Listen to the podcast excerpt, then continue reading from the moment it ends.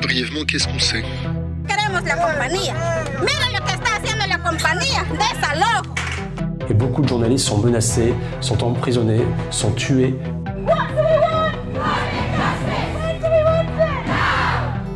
Alors, on sait que ça va très mal, voilà.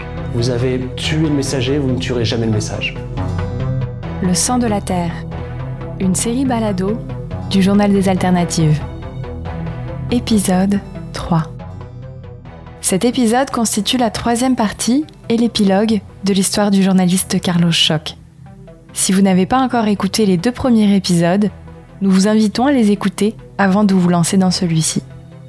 Pour éviter la prison préventive, Carlos Schock a décidé de fuir et de vivre dans la clandestinité. Grâce à ses avocats, il avait obtenu une audience le 20 février 2018 pour tenter de régulariser sa situation.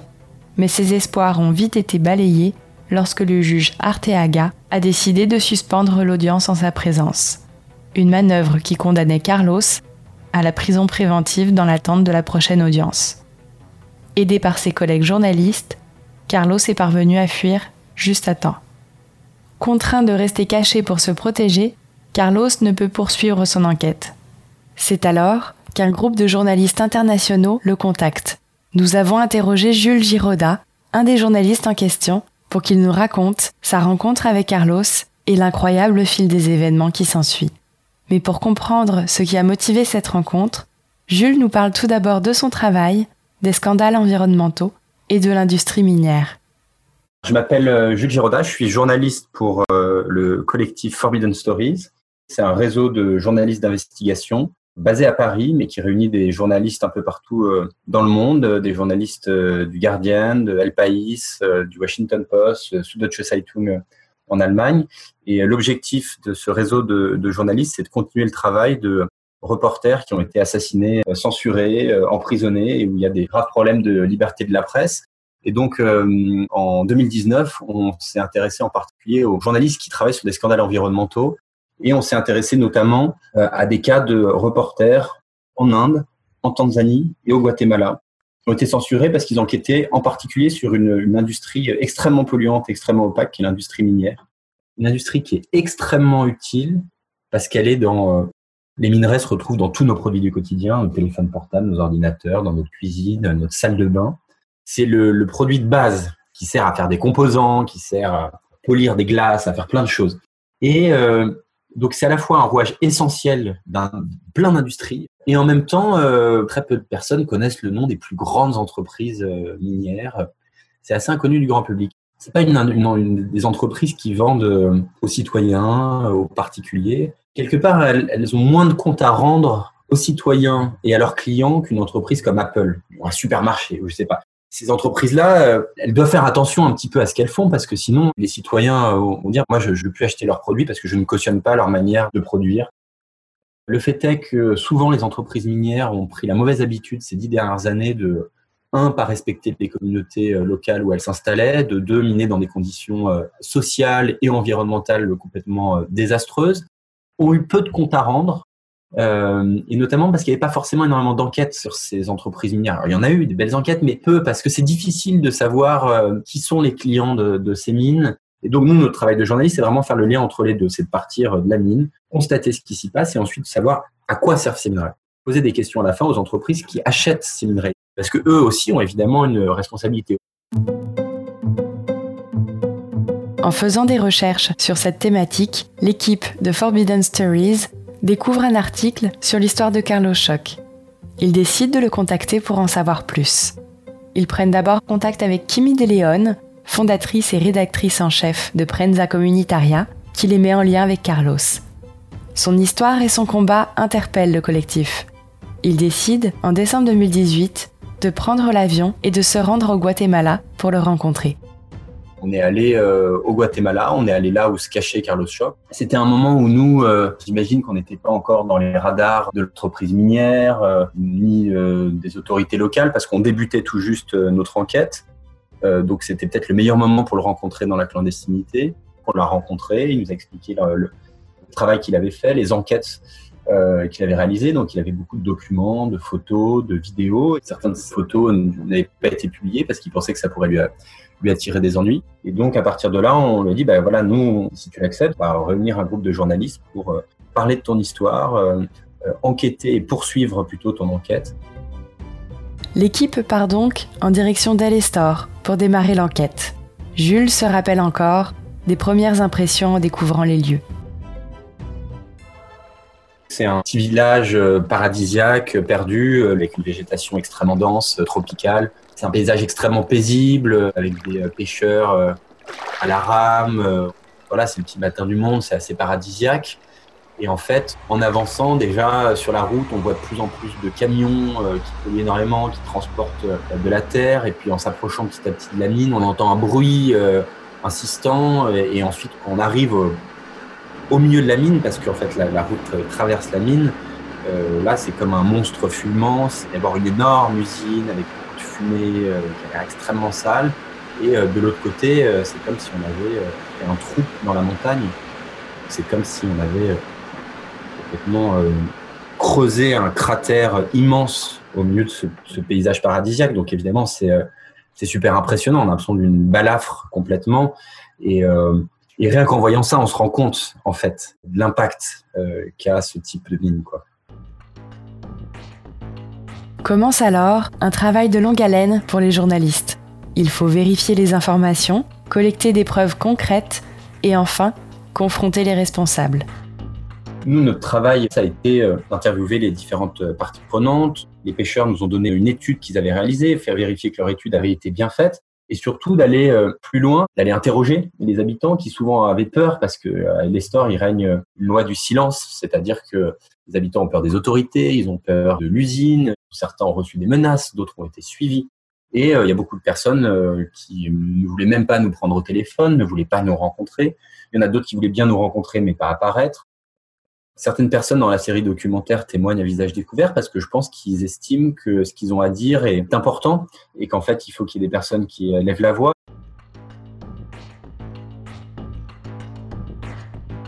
Quand on allait dans des communautés, vous voyez tous les jeunes qui se grattaient un peu partout, d'autres qui montraient leurs boutons. Euh, donc c'est toujours extrêmement difficile de lier une maladie à une pollution, mais en tout cas, ce qu'on voyait, c'est qu'il y avait des choses un peu anormales qui se passaient à l'Estor. Et donc, un de nos travail, nous, ça a été essayer de savoir euh, ce qu'ils avaient, euh, d'essayer d'interviewer des médecins. On a interviewé le directeur d'un centre de santé qui nous disait, bah, effectivement, moi, je vois une recrudescence du nombre de personnes qui ont des problèmes d'asthme, de respiration, des problèmes de peau. Les habitants se plaignaient que la nuit, euh, il y avait des fumées rouges qui sortaient de l'usine. Et bizarrement, ce n'était pas le cas durant la journée. Donc, les gens se doutaient que c'était des produits qui étaient relâchés dans l'atmosphère qui pouvaient être dangereux, mais ils n'avaient pas forcément les moyens de savoir ce qu'il y avait dedans. Donc nous, on a essayé de documenter cela. On s'est mis d'un petit appareil qui permet de mesurer les particules fines. Et en fait, quand on se baladait euh, dans les communautés euh, locales autour de l'usine, on remarquait qu'il y avait des concentrations de particules fines extrêmement importantes, euh, équivalent à des villes comme Paris ou Pékin, alors qu'on est en, en pleine nature. Et ensuite, la troisième partie pour nous, c'était de poser des questions aux autorités ou poser des questions aux responsables de l'entreprise. Et donc, nous, on a pris rendez-vous avec euh, cette usine, c'est René Chronico, et euh, on a pu euh, visiter l'usine, on a pu poser nos questions aux responsables.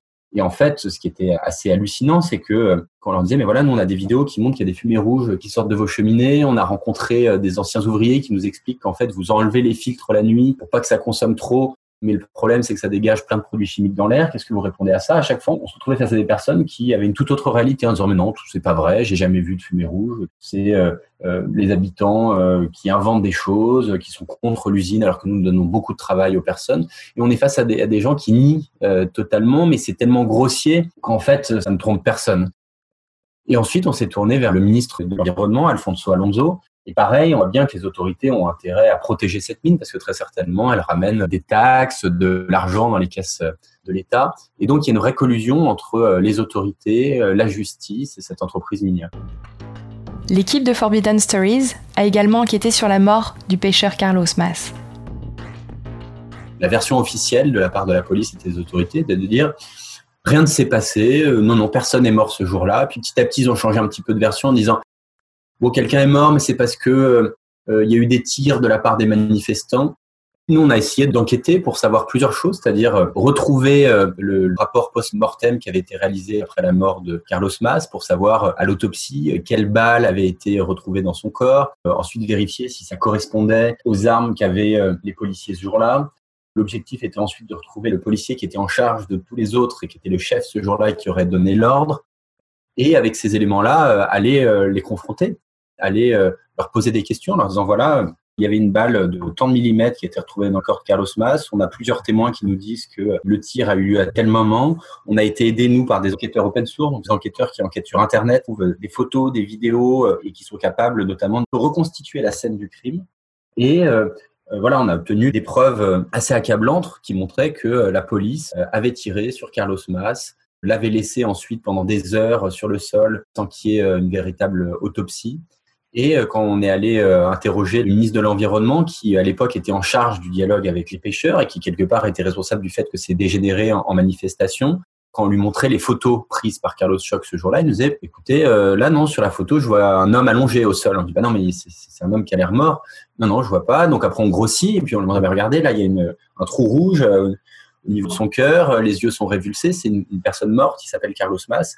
Bah écoutez, non, selon nous, la version officielle, il n'y a pas eu de mort ce jour-là. Donc qui est très troublant, c'est que malgré l'évidence des choses, malgré les documents qu'on ramenait, malgré euh, l'enquête de Carlos Schock, trois ans après, il y avait euh, toujours un, déni euh, complet d'État. On est allé ensuite voir le policier qui était le chef des policiers déployés à l'Estor ce jour-là, et de la même manière, il expliquait que bah non, non, ce jour-là, les policiers n'étaient pas armés, donc ils n'avaient pas pu tirer sur les manifestants, alors que nous, on a des photos qui montrent des policiers armés qui ont même le pistolet tendu vers les manifestants. Après six mois à se relayer sur le terrain et rassembler des preuves, les 40 journalistes du collectif s'apprêtent à réaliser une série de publications choc qui seront publiées simultanément dans 30 médias différents à travers le monde. La date est fixée au 18 juin 2019 les quelques jours, les quelques semaines avant la publication, c'est quelque chose qui est assez stressant parce que c'est l'aboutissement de six mois de travail. On sait que face à nous, ce sont des entreprises puissantes, avec des moyens financiers importants, qui peuvent embaucher des grands cabinets d'avocats. Donc, il ne faut pas qu'on se loupe. Il faut que notre investigation soit vérifiée et re-revérifiée. On travaille, s'il le faut, avec des avocats qui vérifient ce qu'on publie.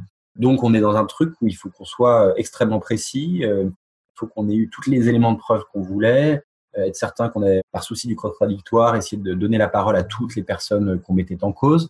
Donc voilà, il y a un travail de concentration important. En plus, il y a un travail de coordination, c'est-à-dire pour faire en sorte que tous les journaux, et eh bien toutes les informations, tout le monde soit sur la même longueur d'onde. Et puis après, il y a un truc extrêmement excitant, évidemment, qui est le moment où euh, on appuie sur le bouton et quand on regarde les notifications sur son portable, on voit Guardian, Le Monde, El País ou de Zeitung avec euh, Carlos Schock, euh, El Estor, des mots-clés comme ça qui ressortent.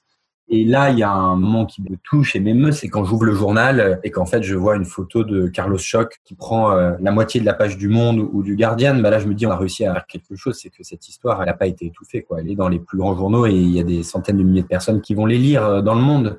Et l'objectif aussi, c'est d'envoyer un message à ceux qui ont euh, censuré Carlos Schock, qui l'ont poursuivi, c'est de dire le but c'était qu'ils se taisent, le but c'est que ces enquêtes n'avancent pas, euh, mais au final, elle se retrouve euh, dans 30 euh, des plus grands journaux au monde et en fait, des personnes qui peut-être n'auraient jamais entendu parler de cette histoire, bah maintenant ils en entendent parler. Donc en fait, non seulement vous n'avez pas réussi à censurer Carlos Schock, mais son histoire est partout dans tous les journaux dans le monde entier aujourd'hui. Ce qui est important, c'est que Carlos, j'espère, aujourd'hui ne se sent plus seul. C'est-à-dire, je pense qu'à un moment, il a été extrêmement isolé, que c'était très dur pour lui. Le rapport de force, il était inégal. C'est-à-dire d'un côté, il y a une multinationale avec beaucoup de moyens, et de l'autre côté, il y a un journaliste euh, extrêmement démuni, euh, travaille dans des conditions extrêmement précaires et pourtant fait du bon travail. Et donc, c'est pas du tout équitable en fait comme euh, combat. Nous, le but, c'est d'inverser ce rapport de force et de dire, bah, aujourd'hui, en fait, c'est pas que Carlos Schock face aux pratiques d'une multinationale, c'est 40 journalistes du monde entier. En filigrane de cette médiatisation coup de poing, les pêcheurs et les habitants d'Alestor poursuivent leur lutte, dans la rue et auprès de la justice. La justicia no se ha hecho. Estamos buscando que se respeten nuestros derechos. Les leaders de la communauté et le syndicat des pêcheurs décident de plaider leur cause devant la Cour constitutionnelle, la plus haute instance juridique du pays. Leur but Faire déclarer la mine irrégulière. En juillet 2019, après les premières audiences publiques, la Cour prononce une suspension provisoire des activités de la mine et ce jusqu'à ce qu'une décision finale soit prise. Mais le maire d'Elestor, une partie de la population et, surtout, le président de l'époque Jimmy Morales lui-même contestent publiquement cette décision, arguant que la préservation des emplois apportés par la mine devrait passer avant toute autre considération. Nosotros como estoreños estamos contentos con la empresa si se va, entonces mucha gente se quedará sin empleo. Selon les informations recueillies sur le terrain par Prensa Communitaria, la mine fait fi des décisions prises par la Cour et continue de fonctionner. Même en plein cœur de l'épidémie de coronavirus, la mine a continué ses opérations, n'ignorant plus seulement l'ordre de suspension, mais aussi les mesures de santé publique. Elle envoie un message clair, le profit à tout prix. Des groupes d'habitants, ainsi mis en danger, décident de s'organiser et de manifester une nouvelle fois contre le comportement des responsables de la mine. Somos gente que sabemos pensar las cosas bien y queremos vivir en paz y que no entre esa enfermedad en nuestro pueblo.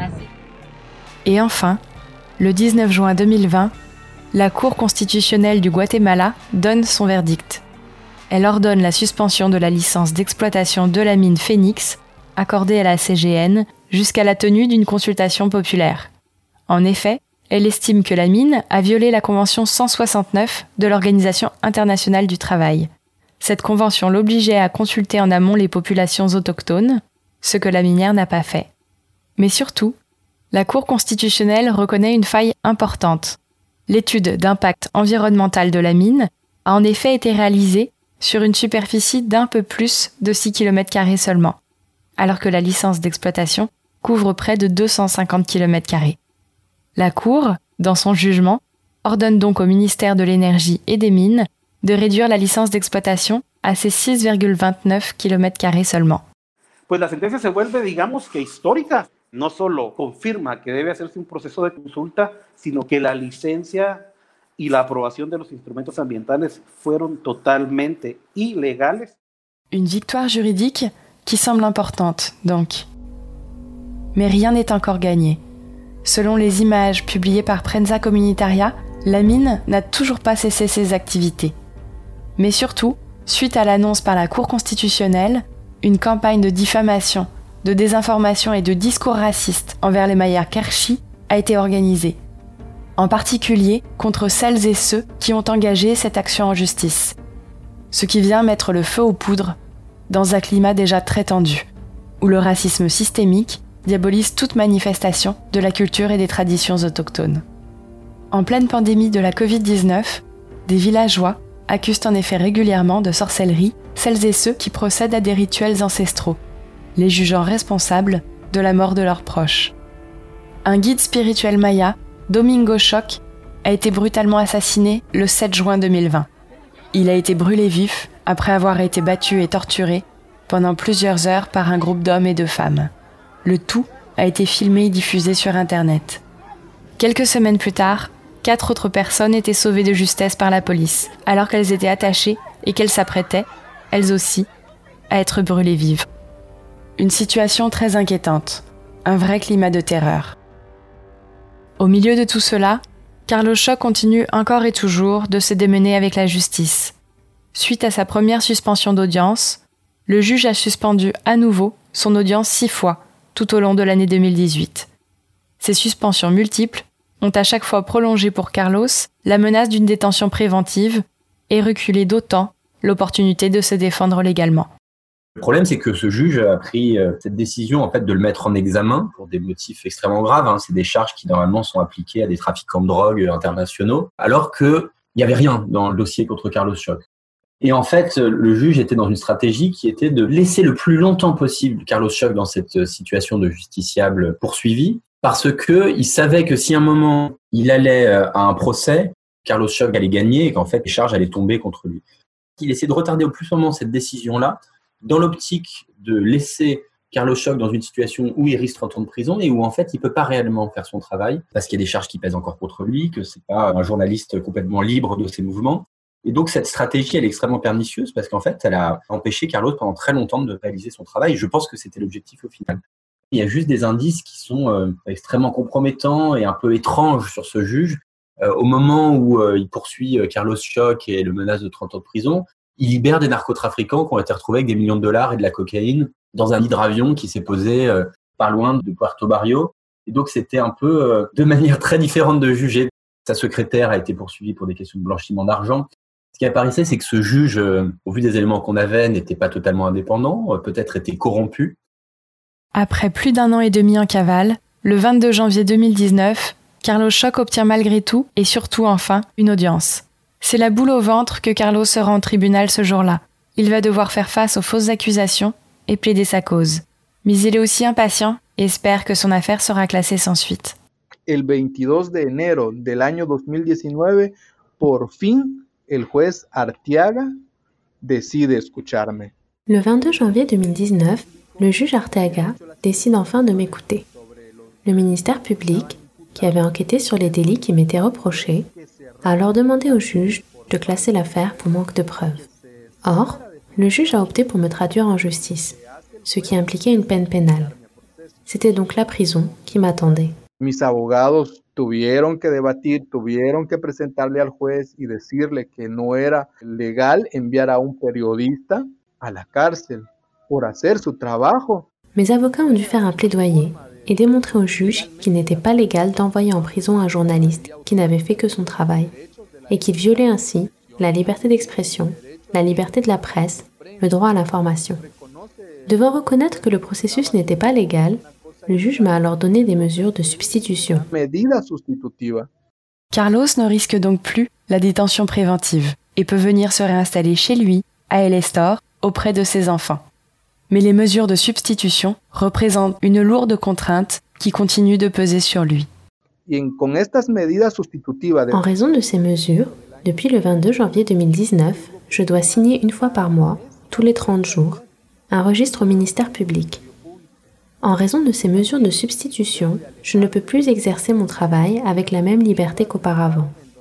Par exemple, je ne suis pas autorisée à entrer dans des lieux qui vendent des boissons alcoolisées et je ne peux pas me déplacer en dehors d'un certain périmètre. Une contrainte au travail journalistique de documenter et d'informer sur ce qui se passe sur le terrain. Après de nombreux mois à endurer cette situation, Carlos devait avoir une entrevue avec le juge le 31 octobre 2019. Nous l'avions interviewé quelques semaines avant. Il était plein d'espoir. Jusqu'à présent, j'attends mon audition de mi-parcours le 31 octobre de cette année 2019. Il me reste quelques jours encore à attendre. J'attends avec impatience que cela se termine et j'espère vraiment que ce sera le cas. Que la censure que j'ai subie en tant que journaliste prenne fin et que je puisse recommencer à travailler comme avant. Malheureusement, sa situation n'a pas évolué depuis cette date. Il est toujours soumis aux mesures de substitution et son procès est toujours en suspens. Avec la situation liée à la Covid-19, il craint fortement de devoir attendre encore très longtemps avant de pouvoir obtenir une prochaine audience et que puisse être traitée sa demande de classement sans suite.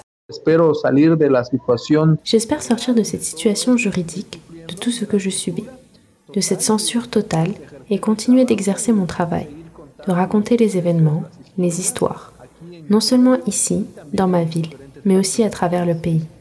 Malgré tout cela, Carlos fait preuve d'une résilience exemplaire. Il poursuit coûte que coûte son travail de journaliste. En pleine crise de la Covid-19, il reste présent avec l'agence Prenza Communitaria pour informer la population. Il a notamment enquêté, en avril 2020, sur une pénurie d'eau potable qui a touché 40 familles pendant trois mois. Le lendemain de la publication, le 18 avril 2020, son domicile a été cambriolé et tous ses outils de travail ont été dérobés, soit deux ordinateurs portables et un appareil photo. Ces outils et rien d'autre. Un nouveau cas d'intimidation, il en est certain. Mais rien ne semble pouvoir arrêter la passion de Carlos pour le journalisme, ni son engagement pour sa communauté de voir un journaliste comme Carlos Schock qui a absolument tout donné parce qu'il estimait que l'enquête qu'il était en train de réaliser, les informations qu'il apportait euh, au grand public, c'était des choses qui étaient euh, essentielles et que c'était une manière aussi de défendre l'environnement, défendre le village et les communautés où il a grandi. Bah, ça dépasse un peu tout, quoi. C'est une super leçon de vie, une super leçon journalistique, en fait, euh, de voir des personnes qui, comme lui, ont un courage incroyable, ont toujours continué malgré des moments extrêmement difficiles. Et donc, d'allier ça et de travailler en commun, c'est évidemment super fort et ça donne beaucoup de sens à, mon travail et à notre travail. Pero yo quiero decirles de que a pesar de que he sufrido Je veux vous dire que bien que j'ai subi cette censure, cette criminalisation, ces fausses accusations, malgré tout la passion s'éveille et grandit en moi pour poursuivre mon travail. Je reste passionné par mon travail, car je crois que si nous, les journalistes, nous ne nous occupons pas de raconter les faits réels, personne d'autre ne le fera. Esa pasión, ese deseo de ejercer el trabajo, la profesión, no se lo pueden quitar a uno. Cette passion, ce désir d'exercer cette profession, rien ne peut parvenir à nous l'enlever.